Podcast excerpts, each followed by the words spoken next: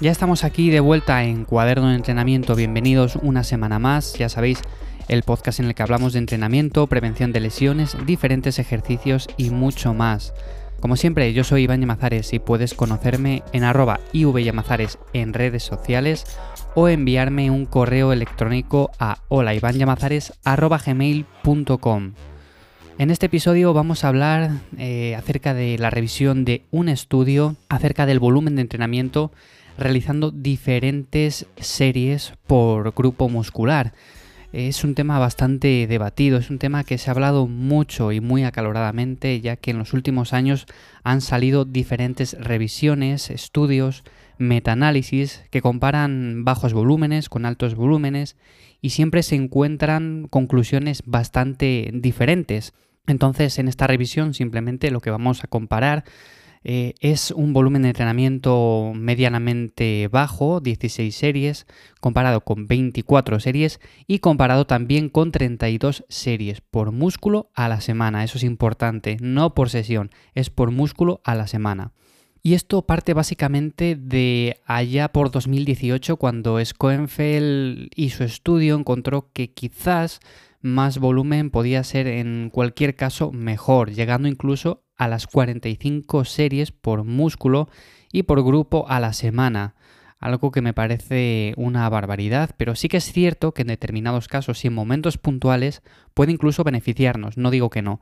Pero luego encontramos otros estudios en los que encontramos que a partir de las 10 series por grupo muscular a la semana, pues hay un deterioro de la técnica, de, de cómo podemos hacer el ejercicio de forma eficiente y en consecuencia no podemos hacer más de estas series en cada sesión de entrenamiento, con lo cual si entrenamos dos veces por semana ya no podemos llegar, pero ni de lejos, a esas 45 series que comentaba Schoenfeld en ese estudio de 2018.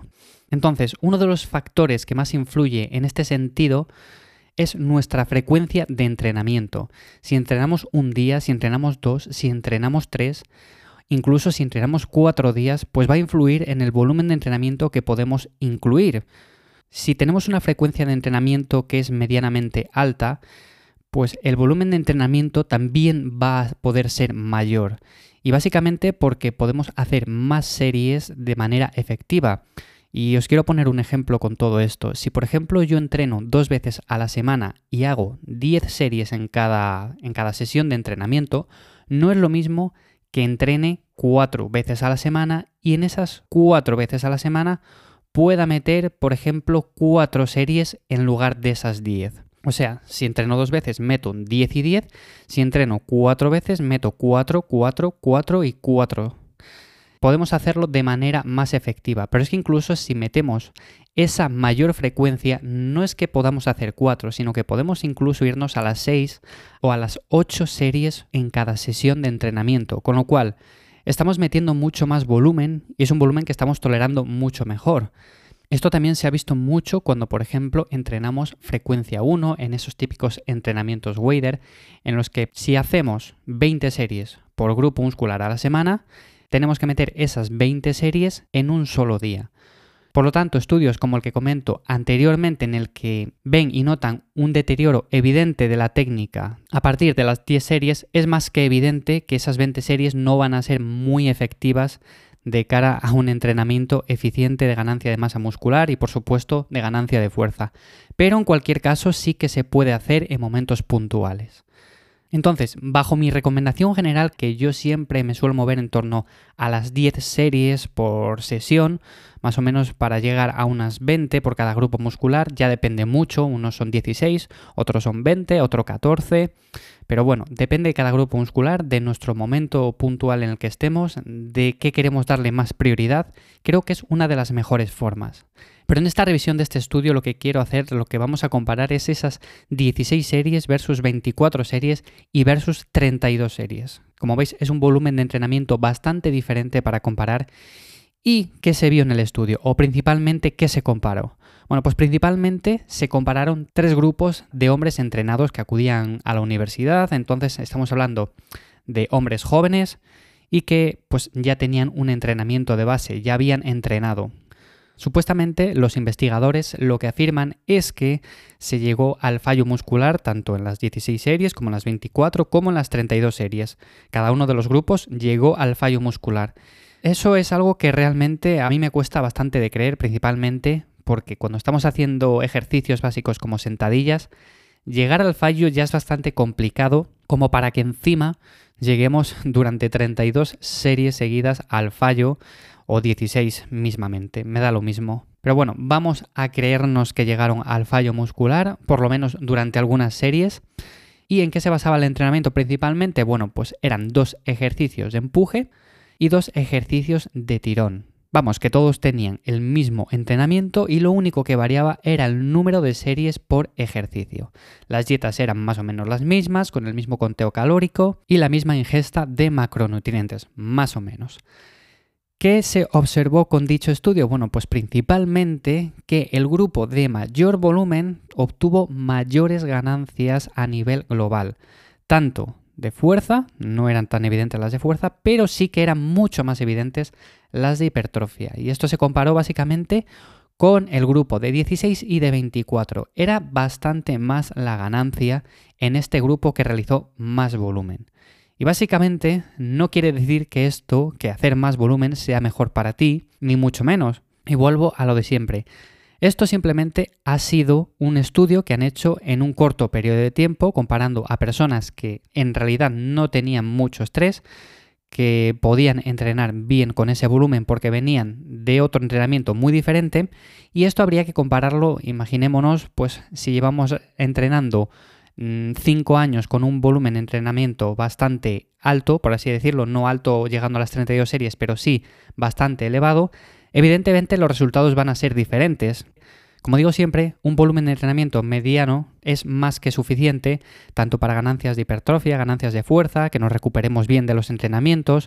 Y al final este tipo de estudios muestran pues que quizás haciendo unos periodos de entrenamiento con un volumen un poco más alto pueden venir bien en ciertos momentos, en ciertos casos puntuales, pero si alargamos esto a lo largo del tiempo, no sabemos lo que puede ocurrir, porque esto ha sido, como digo, un estudio que se ha hecho en unas semanas en concreto, en un periodo corto del tiempo. Si llegan a alargar esto más en el tiempo, más semanas, habría que ver los resultados. Yo, bajo mi experiencia personal, creo que un volumen que sea en torno a las 20 series por grupo muscular a la semana es más que suficiente y sobre todo para personas que llevan entrenando ya tiempo, que quieren recuperarse bien de los entrenamientos, que quieren seguir progresando. Incluso me parece demasiado volumen cuando llevamos ciertos años ya entrenando. Yo, bajo mi punto de vista, hace mucho tiempo que no realizo tanto volumen de entrenamiento y a mí personalmente me va muy bien con volúmenes de entrenamiento más bajos. Progreso más en los ejercicios, descanso mucho mejor y al final esto hace que a lo largo de un año entrene de forma mucho más eficiente, progrese mucho más y me lesione también mucho menos. De todas formas, ciertas semanas es evidente que incluir algo más de volumen de entrenamiento, incluso solamente en diferentes ejercicios, nos puede venir bien, pues de cara a luego bajar ese volumen de entrenamiento y seguir progresando con ese volumen un poco más bajo. De todos modos, como digo, la fuerza también se incrementó con el volumen de entrenamiento, pero mucho menos, porque evidentemente los descansos entre serie y serie fueron muy cortos y esto ya sabemos que no es muy beneficioso de cara a la eficiencia neuromuscular y a levantar más peso en la barra. Con lo cual, si tienes que sacar una conclusión acerca de todo esto, es que durante tus mesociclos puedes incluir ciertas semanas en las que incrementes el volumen de entrenamiento en diferentes grupos musculares. No lo hagas en todos a la vez porque si no, no va a servir de nada, vas a acabar muy quemado.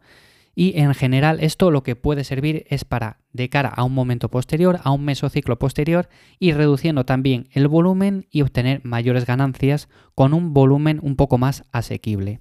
Como siempre, el volumen de entrenamiento óptimo está condicionado por muchos factores y entre ellos se encuentra la calidad de la dieta, se encuentra la calidad del sueño también, el estrés que tengamos, el nivel de entrenamiento, el balance de energía y de la genética, por supuesto, también. Con lo cual todo esto influye y no podemos aplicar todo esto a cada uno de nosotros. Hay que ver qué se puede aplicar en nuestro caso, qué no, y al final individualizar qué es lo más importante. Hasta aquí el episodio de hoy, espero que te haya gustado esta revisión que he hecho acerca de este estudio. Si te quedan dudas, ya sabes que en iVoox puedes dejar un comentario, te lo agradeceré enormemente. También puedes dejar una revisión en Apple Podcast. Y si te ha gustado, como digo, puedes dejar un me gusta desde cualquier plataforma que escuches este podcast, así como compartir el episodio. Como siempre, gracias por estar una semana más ahí en el podcast de Cuaderno de Entrenamiento y nos escuchamos la semana que viene en un nuevo episodio.